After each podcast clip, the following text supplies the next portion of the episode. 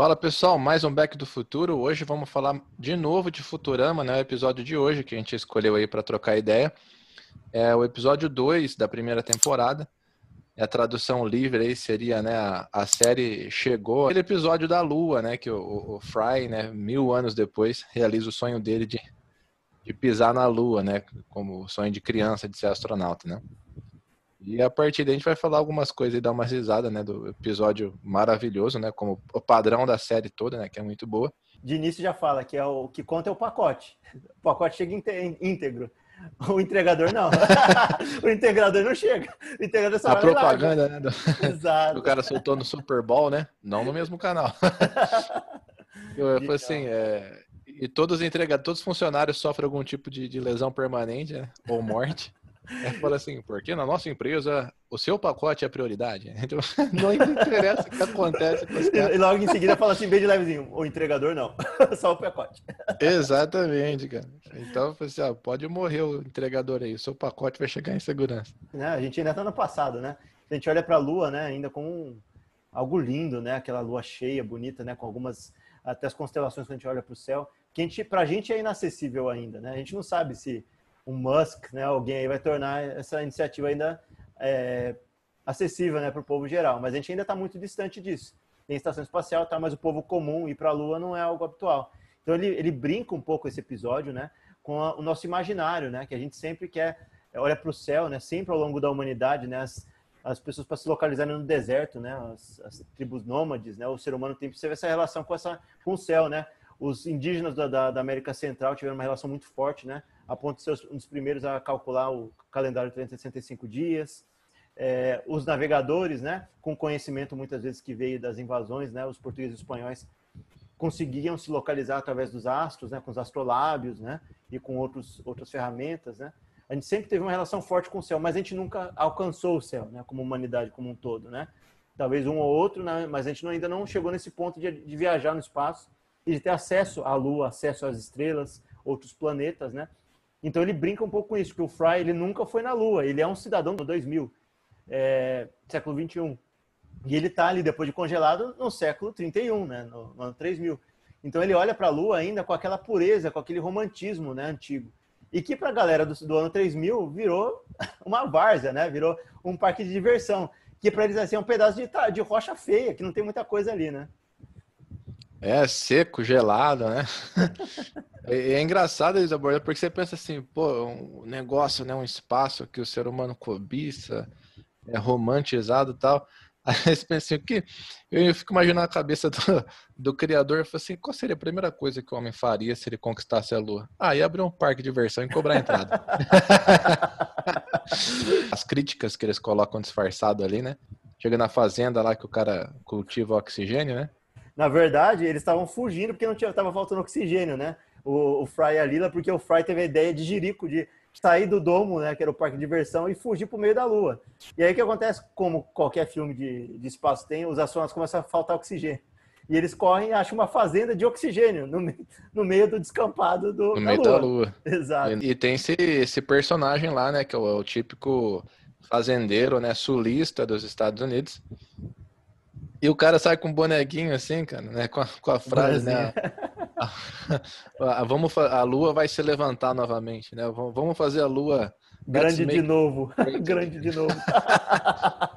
Mas, tipo, cara, tipo assim, pô, essa merda é de 20 anos atrás, cara. Aí, aí ainda vai, continua, velho. Ainda continua. o Rio Billy lá de paletó e, e bonezinho. o mais engraçado é que ele falou assim, pô, a gente queria pedir pro senhor emprestado um, um pouco de oxigênio. Eu falei, tá maluco? Você acha que o oxigênio dá em árvore? um pouco da crítica, né, do, da, da mentalidade, né, de, de se não partilhar o que tem, né? O oxigênio junto com a água aí, né? Precisa, é essencial para a vida, né? Não dá para viver sem. E o cara capitalizando aquilo, né? Tipo, co cobrando, né? Então imagina, olha o exagero que chegou, né?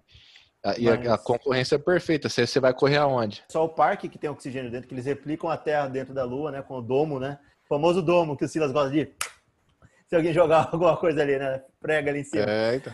então. no domo ali tem oxigênio. Então, pelo jeito, ele é um produtor de oxigênio da região para alimentar o parque, né? Ele deve produzir oxigênio para os humanos que vêm vem para a Lua. Ou seja, ninguém vai lá e cria um, uma atmosfera artificial, né? Vai lá e cria um negócio em volta da Lua. Não, é só para parque de diversão, né? O restante ali, terra de ninguém, toca lá, né? A Lila ela fica brava, né? Porque ele, ele arrasta eles pro lado assim, que é tipo Dark Side of the Moon, né? O lado escuro da Lua, né? Que as pessoas falam muito, né? Que não pode ir porque tem furacões, etc. Né? Que tem outro, outro tipo de configuração, é temperatura muito baixa, né? Eles começam a correr para conseguir chegar num lugar de abrigo, né? E, e nesse processo que eles estão correndo, eles estão brigando, né? Porque ele, ela foi arrastada para o meio da lua, onde ela não queria estar naquele ponto com risco de ser congelada, né? A menos 173 graus, que o cara falou ali. E aí eles acham a, a cápsula, né? De trocentos anos antes, né? Que, que é onde, em teoria, né? O, o Armstrong e o Buzz Aldrin chegam na, na, na Lua, né? que pisam supostamente. E, e supostamente, né, para quem não acredita.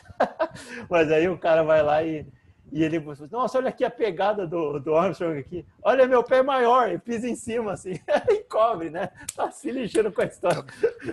tá entrando. Pior que o cara crava, né? A Nike Isso. em cima da, da, pegada do Neil Armstrong. Né? Aí os caras, eles dois entram, né? Ela bravíssima dentro da cápsula, né? E ele começa a, a conjecturar como é que era o pensamento do século XXI comparado com o pensamento dela, que era que ele era um lugar inóspito, rocha fétida, cheia de lixo humano, né? Por causa do parque e ela não conseguia enxergar através dos olhos dele, né? Como é que era a visão humana de como era chegar na Lua. E ela vê refletida a Terra, né, no, no capacete dele, e como a Terra era linda, né, olhando daquela perspectiva que ninguém dá, dá atenção, porque já está tão habitual, né, a, a, viagem espacial. Igual a gente aqui, a gente vai muitas vezes nas cidades, né? Nossas cidades têm tantos lugares legais, nosso país, né? E a gente nunca foi neles. As outras pessoas conhecem, mas a gente não tem noção das belezas, né? A gente tem aqui do lado. Então, nesse episódio, né, tem muito desse aspecto, né? De que já como é algo acessível, né? Perde a relevância, perde o propósito. Né? A gente perde muitas vezes o valor que dá nas coisas, porque a gente tem elas do lado, né? Muita gente está aqui. Né? É, a gente tem na Terra esse exemplo. Se conversar com duas, três gerações atrás, falar sobre, olha, a internet a gente consegue se comunicar sem gastar um centavo, né? Num aplicativo de, de celular. A gente consegue é, ter comida acessível, né? A gente consegue ficar dentro de casa numa época de pandemia, não está todo mundo é, absolutamente, né, sem comida nenhuma, né? Tem muitas coisas que do passado, de guerras, né, que teve. Eletricidade, água encanada. Isso, que a gente tem, olhando para o passado, né, a gente não tinha e hoje a gente tem. E a gente, hoje em dia não dá mais tanto valor. Tem tanta gente, tem até um, uma parte dos stand-ups por aí que eu estava ouvindo, né, que o cara fala isso, o cara tava num avião tinha Wi-Fi no avião e o cara tava fulíssimo da vida, porque o Wi-Fi não estava funcionando no avião. Assim, meu amigo, você está num trambolho de trocentas toneladas andando no meio do céu e que tem Wi-Fi dentro, você está reclamando que o Wi-Fi deu uma 30 vazia, mil pés de altura. E que ele está dando uma variada no Wi-Fi, amigo, você tem graças a Deus, você está vendo essa época. Você teve épocas anteriores que você estaria lascado agora, não tinha nem acesso à comida, né? É, o Fry insiste que quer porque quer né, conhecer o parque e tal. Ele faz um tour no, num carrinho que faz meio assim, é o tour histórico da Lua, né? Uhum. Aí ele começa a ficar assim, ah, mas que... Essa não é a história de como o homem chegou na Lua e tal. E entra naquela questão, ele bota um personagem comédia, né, para ser como o, o astronauta tal, do bravador. E entra naquela questão que a gente já debateu aqui no Beck, que é o risco que a gente tem da história ser completamente perdida ou deturpada para o futuro, né? Então ele, ele chegou num, num mundo, na civilização, onde ninguém sabia qual a origem da. Até a Lila brinca, nossa, eu nunca imaginei que esse foi o primeiro homem a chegar na Lua. Falou, mas não foi esse cara coisa, fica bravo, né? porque eu vivi a história, né? Eu sei o que, que é, né? A gente é, tem um ciclo de vida tão curto, né? E ao mesmo tempo a, a gente é, as pessoas se acham tão únicas, né? A vaidade é tanto. A gente é passageiro, né? E gente como o Armstrong, que o cara pisa em cima, né? Põe a pegada em cima, acaba com o rastro do cara. Ninguém sabia onde estava mais a cápsula que tinha pousado. Era uma coisa assim, eles tombaram com aquilo sem nem saber onde é que estava direito.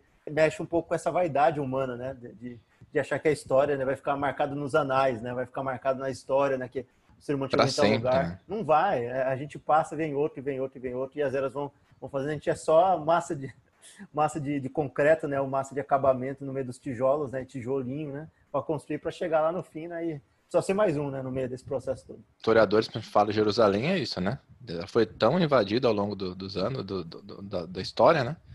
Você tem inúmeras camadas, né? Você tem várias Jerusalém, cada um de um período histórico, de um período histórico. Você tem que passar por tudo subterrâneo para ver, né? Por exemplo, assim, porque cada vez que a cidade era conquistada, era destroçada, demolida e tinha que reconstruir por cima. Né? Então aí, aí vai, você vai construindo a cidade em camadas, né? Lógico que não é o único lugar que tem mais, né? Europa é cheio disso e tem assim uma ilha que eles chamam de Menorca ali né, no Mediterrâneo. Teve ocupações antigas, muito antigas, desde fenícios, gregos, ingleses, franceses e tudo um em cima do outro. Ia destruindo templos e construindo outros templos de outras religiões em cima. Então foi construindo um em cima do outro. E a humanidade é mais ou menos isso. A gente vai reconstruindo em cima de ruínas ou de se a gente tiver algum tipo de sorte, né, a gente construir em cima de uma construção anterior que o outro ser humano fez. Pior é quando a gente, como humanidade, vai lá e destrói, como aconteceu há pouco tempo atrás com um grupo terrorista, né? E cria zonas completamente apagadas da história. O que, que acontece? É o risco de virar uma lila, né? No futuro, ninguém saber ao certo o que, que, é que realmente, que povo era esse que habitou aqui, se eles habitaram a mesma época ou não, porque aí vai misturando tudo e vai virando uma destruição geral, né? Esses dias, um aluno aí, adolescente, né? Perguntou para mim, professor, o que, que esse tal de Hitler fez aí que todo mundo odeia ele? O cara não sabia.